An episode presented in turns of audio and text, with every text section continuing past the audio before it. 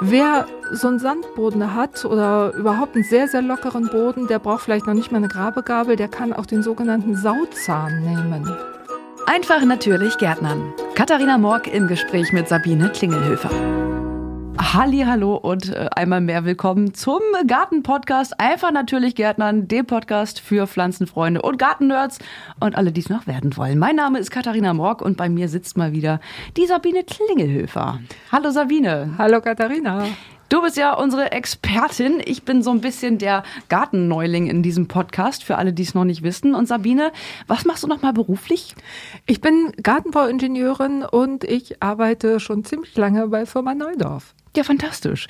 Was für ein Thema hast du uns denn heute mitgebracht? Ja, ich dachte, wir sprechen mal darüber, was man eigentlich macht, wenn man schon ein kleines Gemüsebeet oder auch einen größeren Gemüsegarten hat äh, was man im, zu Jahresbeginn macht, damit äh, die ganzen Früchte dann auch gut wachsen können. Ganz genau. Das ist nämlich auch sehr gut nutzbar, die Fläche, die man da hat, wenn man ein bisschen was entbehren kann. Es muss ja auch nicht unbedingt irgendwie ein ganzer Garten sein. Ich zum Beispiel habe vor, mir dann im äh, kommenden Frühling bzw. Sommer in der neuen Saison dann ein Hochbeet heranzuzimmern, ah, ja. wo man dann tatsächlich so ein kleines Gemüsebeet vorbereiten kann, beziehungsweise sich so ein kleines Gemüsebeet einmal aufbauen kann.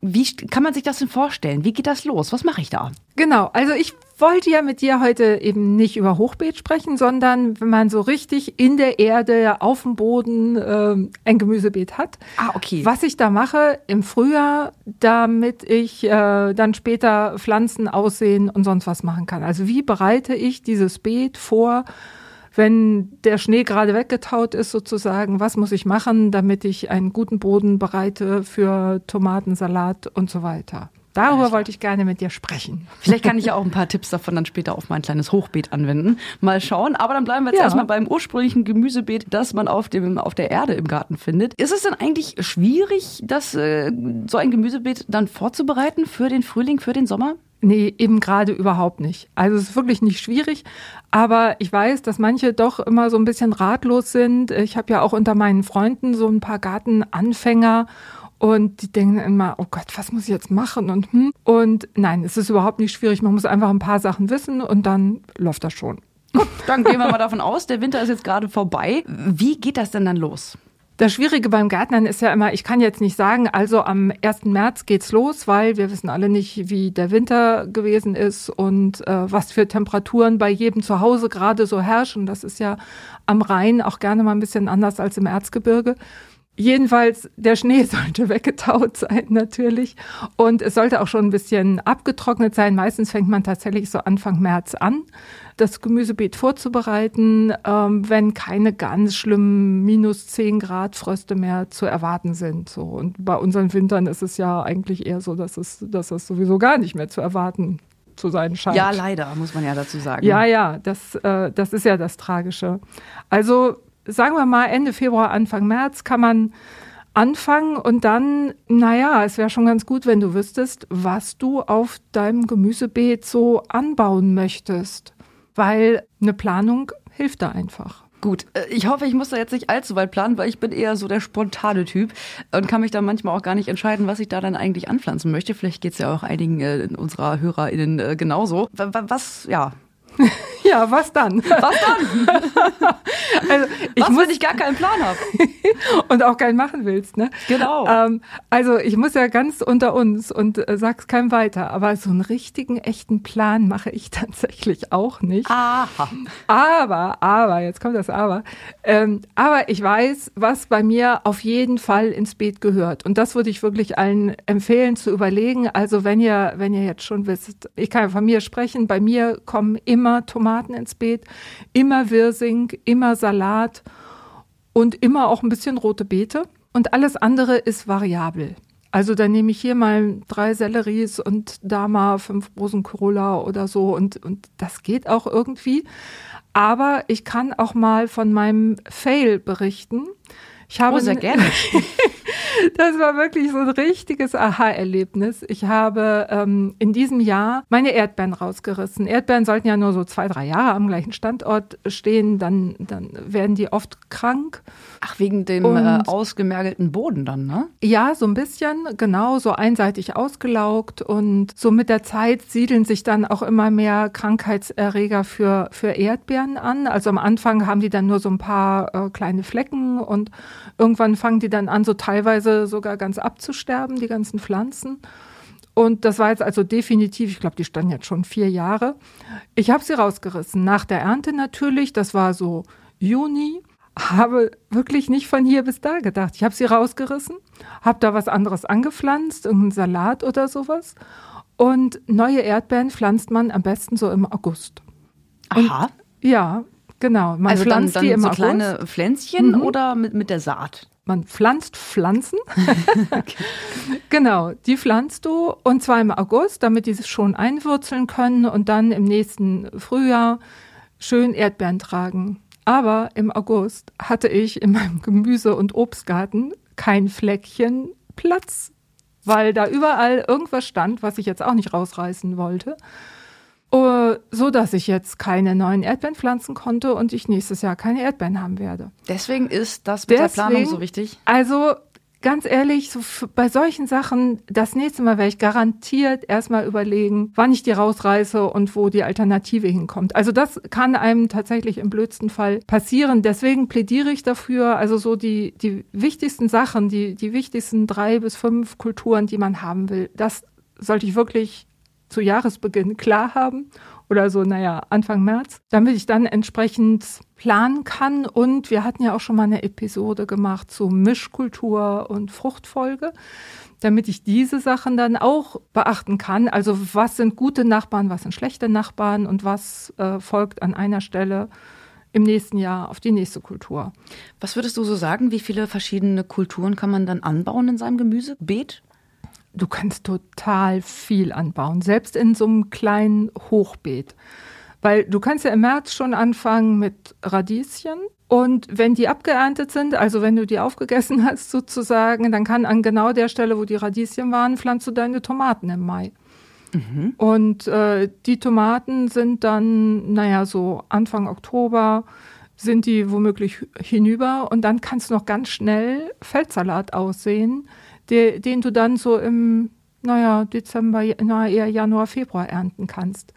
Also du kannst mehrmals auf der gleichen Stelle, wenn du das geschickt kombinierst, kannst du mehrmals ernten. Und du musst ja auch nicht immer in deinem Hochbeet meinetwegen so eine ganze Reihe an Selleries meinetwegen pflanzen. Ja, braucht kein Mensch. Du hast dann vielleicht zwei Selleries und drei Salatpflänzchen und so weiter. Also da kannst du echt eine große Vielfalt haben. Also lohnt es sich da tatsächlich mal so einen Ganzjahresplan zu machen, wann was, also wann welche Pflanze eine andere Pflanze quasi ablöst. Ja, ganz, ganz genau. Also wir haben sogar auf neudorf.de äh, für Hochbeete haben wir da so Pflanzpläne auch. Da ähm, ist es wieder, mein ja, Hochbeet. Ja, dein Hochbeet, genau.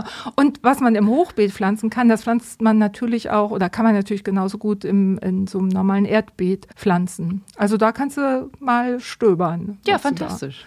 Gut, dann genau. haben wir jetzt gerade die Wichtigkeit der Planung nochmal hervorgehoben. Wenn ich jetzt äh, genug geplant habe, wie geht's dann weiter?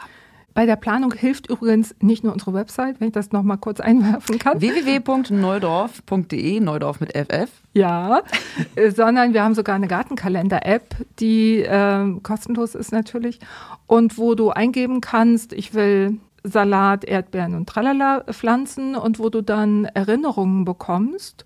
Jetzt ist beste Pflanzzeit für Erdbeeren, jetzt ist beste Pflanzzeit für Tralala. Ach, das ist ja praktisch. Genau, Gartenkalender-App heißt die die hilft dann auch vor allem, sie erinnert dich. Sie erinnert dich, ach nein, bevor du in Urlaub fährst, solltest du dann nochmal dies und jenes machen.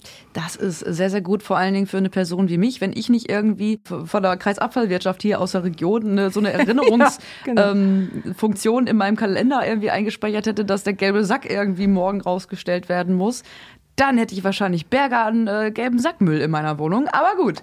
Also, es gibt auch tatsächlich eine App, die einen daran erinnert, wann was ausgesät werden muss. Ja, und dann? Genau, dann kannst du natürlich lustig schon mal, wenn es immer noch Winter ist, hat man ja Zeit so als äh, Hobbygärtner, dann kannst du lustig in den Samenkatalogen stöbern. Äh, was du denn für Sorten aussehen möchtest. Mhm. Das ist natürlich auch nicht ganz ohne. Also man kann natürlich auch jederzeit ins Gartencenter gehen und Jungpflanzen kaufen, aber manche Sachen sät man einfach aus, so Feldsalat zum Beispiel oder auch Radieschen, die kaufst du nicht als Pflanze, die säst du aus. Bei so alten Sorten gibt es immer mal so äh, Besonderheiten, weiß ich nicht. Ich sag jetzt mal Radieschen in Gelb oder äh, so spezielle Sorten, die du in so einem normalen Jungpflanzenbetrieb nicht unbedingt kaufen kannst. Als Samen ist die Vielfalt, aus der du wählen kannst, viel größer. Ich als äh, blutige Anfängerin in Sachen Gemüsebeet und Aussehen und so, so eine Sachen, muss ich da auf irgendwas achten, wovon ich lieber erstmal die Finger lasse? Also ist irgendwas von dem Saatgut nicht AnfängerInnen geeignet? Ich würde tatsächlich als Anfängerin immer auf die Pflanzen gehen erstmal. Also es mir möglichst einfach machen, da wo es einfach ist. Also bei Salat zum Beispiel, da bin ich jetzt nicht so. Also da muss es jetzt nicht so die ganz äh, spezielle Sorte sein. Da kaufe ich mir Jungpflanzen und dann ist hübsch. Wenn ich äh, Lust dazu habe, bei Tomaten zum Beispiel, oder auch bei, sogar bei Kürbis oder Paprika, so Spitzpaprika selber aussehen, so. Das, das macht schon Sinn, weil, weil du, wie gesagt, weil du einfach aus viel mehr Sorten wählen kannst. Besonders schwierig ist da im Grunde genommen nichts. Nö. Fällt mir jetzt jedenfalls nichts ein. Also was du vorher, weiß was ich, erst im Kühlschrank und dann in die Sonne Ja. und nochmal zurück oder so, so. Nö, so schlimm sind die gar nicht. Okay, also alles, was auf dem Gemüsebeet ausgesät wird, das ist alles ungefähr gleich pflegeintensiv?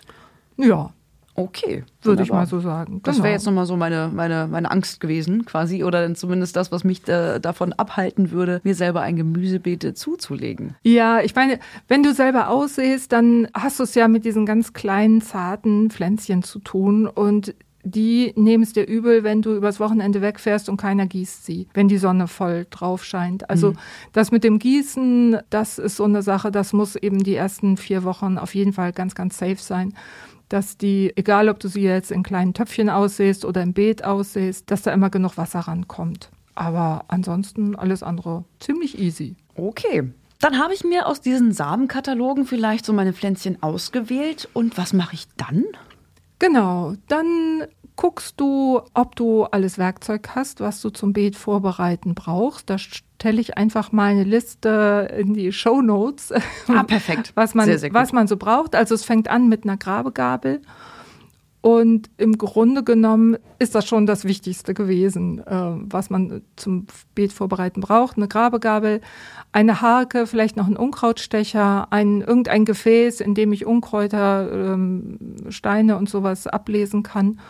Und viel mehr brauche ich da eigentlich auch gar nicht. Aber das sollte eben da sein. Und dann, jetzt kommen wir wieder zur Planung. Dann solltest du ungefähr eben eine Idee haben, welches Gemüse soll an welche Stelle. Also welches Beet soll ich im März schon mal vorbereiten? Oder du sagst dir, ja, ich will sowieso nur mediterranes Gemüse haben in meinem Garten. Also Tomaten, Zucchini, Paprika und so weiter. Das sind alles Pflanzen, die du erst ab Mai nach draußen bringen kannst.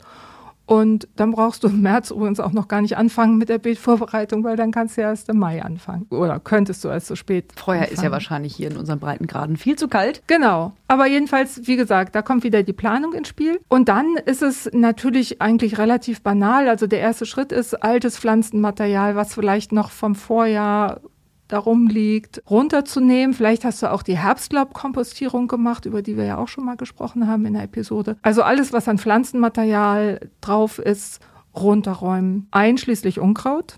Kann ich das nicht einfach drauflassen? Wird das dann nicht zu Humus irgendwie irgendwann? Das kannst du, ähm, du musst es ja nicht wegtun. Du kannst es entweder in den Kompost bringen. Also bei mir verschwindet sowas ganz viel entweder auf dem Staudenbeet oder um meine Himbeeren rum. Himbeeren lieben es, wenn der Boden so schön gemulcht ist mit Pflanzenmaterial. Und da schmeiße ich wirklich eine ganze Menge einfach zwischen die Himbeeren. Und dann liegt das da und da verrottet es. Die Himbeeren freuen sich, die Regenwürmer freuen sich und ich bin's los. Ja, genau. Man Genau. muss ja auch nicht immer Grünschnitt anmelden. Für manche Sachen reicht dann halt einfach mal so eine Himbeere. Ja. Fantastisch. Ja, genau. Oder man schmeißt es unter die Hecke und so. Also organisches Material niemals wegwerfen. Also Hecken vertragen das auch ganz gut. ja, ja, ja, genau. Okay. Genau. Dann hast du also Pflanzenmaterial runtergeräumt. Unkraut machst du auch weg natürlich. Alles, was so über den Winter gewachsen ist, das sind meistens so Samen und Kräuter wie Vogelmiere oder sowas. Das kannst du gut auf den Kompost bringen. Das hat noch keine Samen. Alles, was ein Wurzelunkraut ist, wie Giersch zum Beispiel oder Quecke, das holst du mit allen Wurzelteilchen bitte aus dem Boden. Mhm. Und das ist was, was definitiv in den Grünschnitt kommt oder in die Biotonne, weil das willst du nicht auf dem Kompost haben, weil sich das da immer noch vermehren kann. Das ist also sehr hartnäckig. Das ist sehr hartnäckig, genau. Ja, Steine sammelst du auch raus. Am allerbesten wäre es, wenn du die auf so einen, so einen Haufen sammeln könntest, der in der Sonne liegt. Das finden nämlich Eidechsen, so Zauneidechsen und andere Tierchen ganz schön. Die sonnen sich dann nämlich in der Sonne. Ähm, also die musst du auch nicht irgendwie wegwerfen oder so. Steine wegwerfen, die kann man ja für alles Mögliche verwenden. Ja. Zur Dekoration. Ja, genau. Zum Angucken. Ähm, ja, also das, das sind mal so die groben Arbeiten. Und damit hast du schon mal den ersten Step gemacht.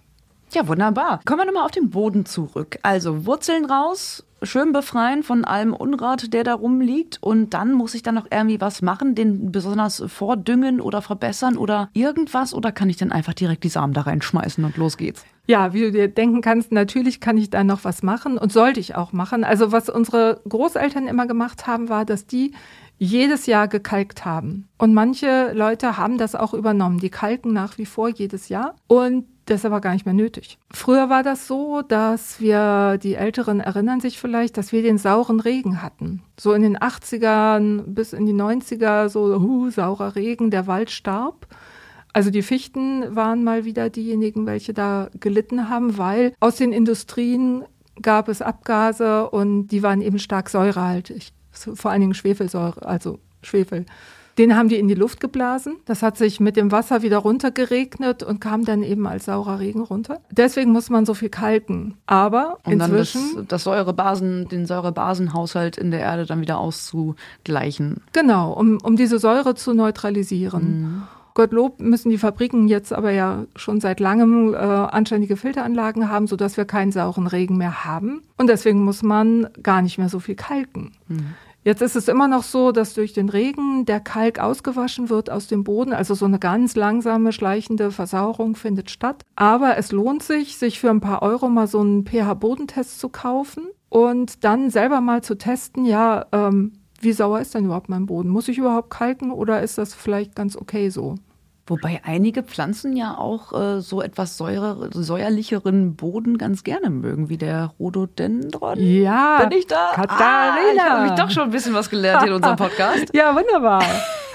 ganz genau. Ja, also wenn du Rhododendron, wenn du Rhododendron ist auch ein schwieriges äh, ja. Wort tatsächlich. Also Rhododendron. Genau. Wenn du die hast, dann solltest du da auf gar keinen Fall natürlich kalken. Genau, die mögen es lieber sauer. Aber im Gemüsebeet gibt es praktisch nichts, was sauren Boden unbedingt haben möchte. Wie gesagt, deswegen einfach mal kalken. Und das kannst du echt schon so Ende Februar gut machen. Checken, muss da Kalk drauf, da gibt es so eine Tabelle und du kannst an, anhand dieser Farbreaktion ablesen, muss ich kalken oder nicht. Und dann wirfst du da einfach ein bisschen Kalk drauf. Da gibt es natürlich auch passenden Kohlensäurenkalk von Neudorf den AZ-Gartenkalk. Kann ich da dann nicht vielleicht auch einfach die Eierschalen nehmen, die übrig geblieben sind vom letzten Frühstück? ähm, ja, das kannst du machen, aber also die müsstest du schon richtig gut zermörsern mhm. und die sind nicht gerade in einer Kalkform, die gut aufnahmefähig ist für die Pflanzen. Deswegen, also kann man machen, ist aber in der Regel nicht ausreichend, um die Säure zu neutralisieren. Alles klar. Was kann ich denn meinem Boden noch alles Gutes tun, damit da ein schönes Gemüsebeet draus wird? Genau, wir haben ja noch ähm, so ein paar Bodenverbesserungsmittel. Da hatten wir auch schon mal in so einer Folge, ähm, wie ist die denn, Boden gut machen gesprochen, also Paula und ich. Mhm. Wenn du Sandboden hast, weil du in der Lüneburger Heide oder irgendwo sonst wohnst, wo es sandig ist, dann gibt es so ein Tonmehl, was man ausstreuen kann. Das nennt sich Bentonit Sandbodenverbesserer. Das ist ein reines Tonmehl und zwar hat Ton so ganz mikroskopisch dünne Schichten und zwischen diesen Schichten lagert sich Wasser an oder kann sich Wasser gut anlagern. Das ist das, was Sandboden fehlt. Und das sollte man einmal im Jahr äh, auf so einem Sandboden ausstreuen, gleich im Frühjahr am besten. Jedes Jahr wieder, weil da kann man gar nicht genug von machen beim Sandboden. Außerdem kann man auf jeden Boden ausbringen einen äh, Therapreta Bodenverbesserer. Den gibt's auch von Neudorf. Und zwar gilt das sowohl für Sandböden als auch für ton- oder lehmhaltige Böden. Der zum einen lockert der den Boden auf und zum anderen enthält der Biopflanzenkohle und diese Pflanzenkohle, die kann ganz, ganz, ganz viel Wasser speichern. Also ein Gramm hat eine Oberfläche von 300 Quadratmetern. Ach ja, dieser Amazonas ähm, ja, Boden genau. da, ne? Ja, da war ich mal auf so einer Infoveranstaltung tatsächlich. Genau, ja, ja. Terra preta ist so eine, so eine Bodenart, die man mal äh, unter anderem in Amazonasgebiet gefunden hat, weil da hat man im Regenwald super fruchtbaren Boden gefunden und dachte, ey, hallo, Regenwald, da ist der Boden, also die Vegetation ist sehr üppig, aber wenn man da Getreide anbauen will und so weiter, dann der ist der Boden sehr schnell ausgelaugt. Und deswegen äh, in diesen Regionen wurde nicht so viel Getreide angebaut, aber an manchen Stellen eben schon. Und da hat man dann nachgebohrt und geforscht und so weiter. Und dann hat in ähm, den 90er Jahren so ein niederländischer Wissenschaftler rausgefunden, dass das sozusagen menschengemachte Erden waren. Das waren, ähm, war so, dass die Einheimischen ähm, große Tongefäße hatten, in denen sie alle möglichen Abfälle sammelten, organische Abfälle. Da kamen auch die Fäkalien rein von Mensch und Tier und Mist und sonst was. Und damit das nicht so roch, hat man da Holzkohle drüber gemacht. Das bindet ja sehr gut Gerüche. Setzte da auch so einen Fermentationsprozess ein. Und dann haben die diese großen ähm, Tonkübel aufs Feld gebracht und da ausgeleert. Man hat auch Tonscherben noch dazwischen gefunden. Da ist also manchmal auch ein Gefäß kaputt gegangen anscheinend. Und durch diese Pflanzenkohle, die Pflanzenkohle zersetzt sich nicht. Die, die bleibt immer bestehen. Und drumherum hat sich so eine, eine Schwarzerde entwickelt in diesen Bereichen ganz tief, bis zwei Meter tief und mega fruchtbar. Und nach dem, was man dort rausgefunden hat, ähm, was die Wissenschaftler so rückverfolgen konnten, danach wurde ein neues Rezept sozusagen entwickelt und hier bei uns nachgebaut. Natürlich ohne Fäkalien, ähm, logisch, aber ähm, mit ganz vielen Mikroorganismen, mit Pflanzenmaterialien, die kompostiert werden und eben mit so einer Bio-Pflanzenkohle angereichert. Und wenn man das in den Boden gibt, auch kann man wieder jedes Jahr machen dann kann der Boden sehr viel besser Feuchtigkeit speichern, Nährstoffe speichern, hat ganz viele Andockstationen für Mikroorganismen, die den Boden ja auch wieder so vitalisieren und so weiter und ist einfach eine hervorragende Bodenverbesserungsmaßnahme. Eine kurze Zwischenfrage habe ich nochmal, auch bezüglich der Bodenverbesserung. Wenn oder Bodenverschlechterung, je nachdem, wie deine Antwort jetzt ausfallen wird, wenn die Nachbarskatze mir ins Gemüsebeet macht, wo ja. wir gerade bei Fäkalien waren. Ist das gut oder ist das schädlich für meine Pflanzen? Also erstmal ist es eklig. Und das sage ich. ich wir haben einen Kater. Ich habe auch zwei Katzen, ja. Also der gute Tipp für alle, die Katzen haben oder Besuch von Katzen haben, Brombeerranken aufs Beet legen. Brombeerranken. Äh, am besten im Winter irgendwo abschneiden in der Natur. Brombeeren vermehren sich so schnell und so viel. Findet man immer. Und die aufs Beet legen, da gehen die Katzen nicht mehr drauf.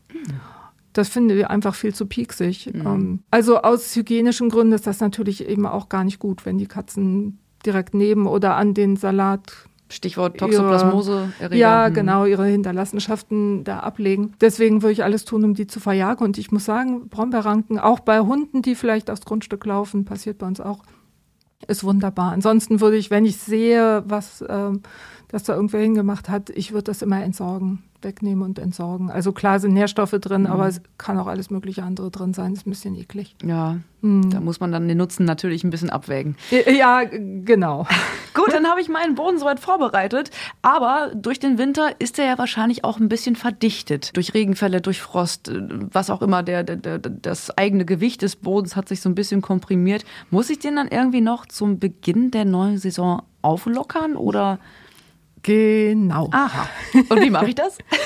Also was du nicht machen musst, ist das Umgraben. Das wurde ja früher immer gemacht. Also meine Oma hat immer umgegraben. Inzwischen weiß man aber, dass das für den Boden gar nicht gut ist, weil die Mikroorganismen im Boden sind mega wichtig. Und da hat jede, jede Mikroorganismenart hat so ihre Wohlfühlzone, wo sie sich am liebsten aufhält. Und äh, entsprechend sind die Organismen, die tief unten im Boden leben, die mögen es nicht so weit oben, weil es vielleicht zu hell ist oder warum auch immer. Und umgekehrt. Und wenn ich jetzt beim Umgraben die untersten nach oben bringe und die obersten nach unten, dann töte ich wahrscheinlich viele Mikroorganismen ab, weil die von oben leben nicht gerne unten. Und ich bringe die ganze Struktur durcheinander. Das ist äh, eher kontraproduktiv. Inzwischen weiß man, es ist viel, viel besser, wenn ich jedes Jahr sehr viel Kompost ausbringe. Also nicht sehr viel, aber jedes Jahr Kompost ausbringe, wenn ich habe. Das fehlte nämlich noch bei den Bodenverbesserern. Kompost bitte schön ausbringen. Am besten jedes Jahr, jedes Frühjahr. Umgraben ist dann auch nicht mehr nötig, weil der Boden dann so locker ist, dass diese Verdichtungen gar nicht mehr so passieren. Kann ich den ein bisschen schonender auflockern? Ja, das geht. Also wenn es so ein schwerer Lo Lehmboden ist, äh, wie wir hier im Weserbergland zum Beispiel, dann greife man beherzt zu einer Grabegabel.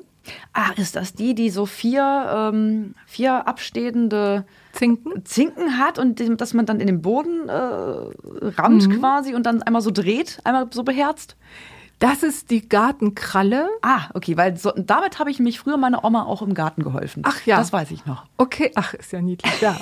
das habe ich tatsächlich selber noch nicht ausprobiert. Manche Leute schwören drauf, habe ich, mhm. hab ich auch gehört, aber es ist echt ein Hinweis. Sollte ich, soll ich wirklich mal ausprobieren? Einfach mal ausprobieren. Also Einfach meine mal ausprobieren. Oma hat's äh, gut äh, gefunden. Ja. Also meine Oma hat immer auf jeden Fall gut geholfen. Also es hat immer alles wunderbar, ganz, äh, ganz toll geschmeckt, alles, was wir da geerntet haben.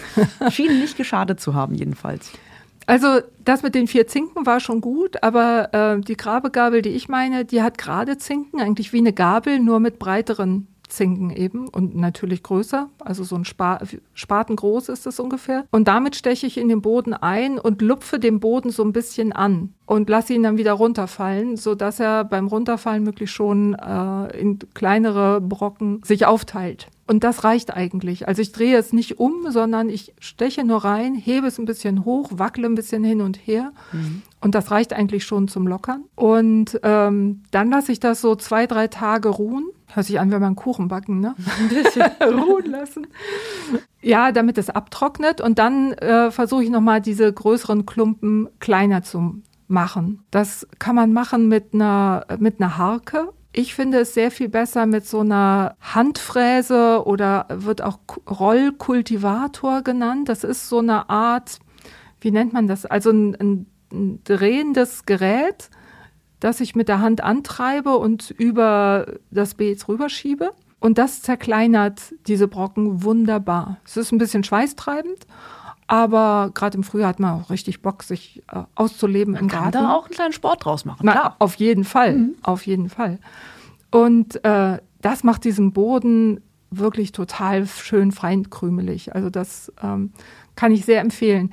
Wer so einen Sandboden hat oder überhaupt einen sehr, sehr lockeren Boden, der braucht vielleicht noch nicht mal eine Grabegabel, der kann auch den sogenannten Sauzahn nehmen. Der gute alte Sauzahn. Was ist das denn, Sabine?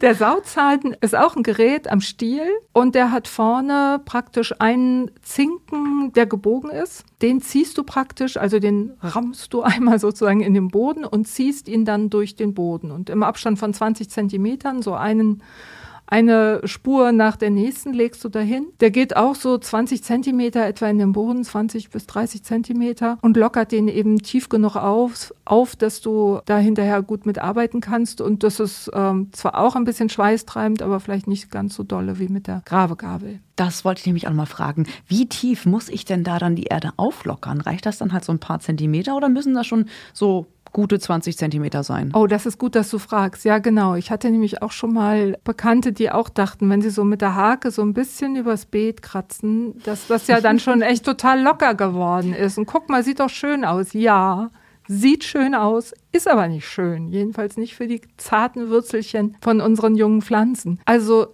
Spatentief lockern ist schon ganz gut. Das heißt eben wirklich so 25, 30 Zentimeter in den Boden reingehen. Das, das ist schon ganz gut, egal ob mit Sauzahn oder mit, ähm, mit der Grabegabel. Das sollte es schon sein. Das, das Ding ist halt, auch gerade die Samen äh, keimen, bilden dann die Wurzel erstmal aus. Und die Wurzel sollte ja möglichst schnell, möglichst tief in den Boden, damit sie möglichst viel Wurzelraum sich erobern kann, um Wasser aufzunehmen. Und wenn es da unten fest ist, dann biegt die Wurzel sozusagen waagerecht ab, dann geht die gar nicht so tief in den Boden, weil ihr das zu anstrengend ist. Und das ist was, was die Trockenheitsanfälligkeit wieder verstärkt. Also schön den Boden locker machen im Frühjahr, da, da hat man wirklich was von. Und vor allem die Pflanzen haben was davon. Darum geht es ja auch im Endeffekt. Ja, genau, ne? genau. Und dann, wenn ich aufgelockert habe und den Boden schön vorbereitet habe, das war's dann, oder? Ja, das war's dann eigentlich. Also es ist auch so, ich bin ja auch nicht so die ganz ähm, ach, ganz akribische Gärtnerin. Also wenn ich weiß, da kommt jetzt Kohl hin, der ist ja schön robust, mache ich den Boden nicht ganz so fein. Wenn ich aber weiß, hey, ich will da ähm, Radieschen aussäen und noch andere Sachen, rote Beete vielleicht und so, dann mache ich den Boden wirklich auch ganz fein. Dann gehe ich nochmal vielleicht mit der Hake rüber, dass es wirklich ganz feinkrümelig ist, damit die Pflänzchen dann ähm, da gut anwachsen können und gute Bedingungen haben. Ja, ja fein. Und dann dann war es das. Und dann äh, kann ich auch schon meine Pflanzen aussehen, aber da haben wir auch äh, noch eine extra Episode für, richtig? Da hatten wir schon sogar eine, ja, genau. Das zum Thema selber aussehen. Alles klar. Das folgt dann auf diese Episode, ja. Tja, Sabine, dann sind wir auch schon wieder bei unseren ultimativen drei Tipps angekommen zum Thema Gemüsebeet vorbereiten. Genau. Also unbedingt Kompost einarbeiten und die anderen Bodenverbesserungsmittel. Punkt zwei wäre alle zwei Jahre etwa testen, ob ich kalken muss. Und dritter Punkt, sorgfältig sein, tief genug lockern und das Ganze ernst nehmen. Das ist dann quasi schon mal die halbe Miete. Ja, genau. Für eine, eine erfolgreiche Ernte dann hoffentlich. Gut, Sabine, wenn ich jetzt noch Fragen habe an dich, an die Firma Neudorf im Allgemeinen, beziehungsweise an, die, an den Inhalt dieser Episode oder anderer Episoden, wo kann ich mich dann hinwenden? Ja, sehr gerne kannst du einfach in die Show Notes gucken. Da ist meine E-Mail-Adresse zu finden. Da beantworte ich gerne eure Fragen. Ansonsten auf neudorf.de haben wir alle Möglichkeiten, uns über unsere Beratungshotline, über Beratungs-E-Mail Kontakt aufzunehmen oder ihr wendet euch über Facebook oder Instagram an uns. Da beantworten wir natürlich auch gerne eure Fragen. Fantastisch. Wie hieß nochmal die App von euch? Das ist die Gartenkalender-App. Die Gartenkalender-App, mit der man immer angezeigt bekommt, beziehungsweise eine kleine Erinnerung reinbekommt, direkt aufs Smartphone, wann man was einsehen kann. Ja, danke für die Erinnerung. Genau. Super Nicht praktisch. Super praktisch. Sabine, vielen Dank, dass du da warst. Wir sehen uns dann das nächste Mal bei unserem Garten-Podcast. Einfach natürlich Gärtnern, der Podcast für Gartenfreunde, Pflanzennerds oder andersrum und für alle, die es noch werden wollen. Mein Name ist Katharina Morg. Bei mir saß Sabine Klingelhöfer. Bis zur nächsten Folge. Tschüss. Tschüss. Das war der Podcast Einfach natürlich Gärtnern mit Katharina Morg und Sabine Klingelhöfer. Mehr zum Thema gibt's auf neudorf.de.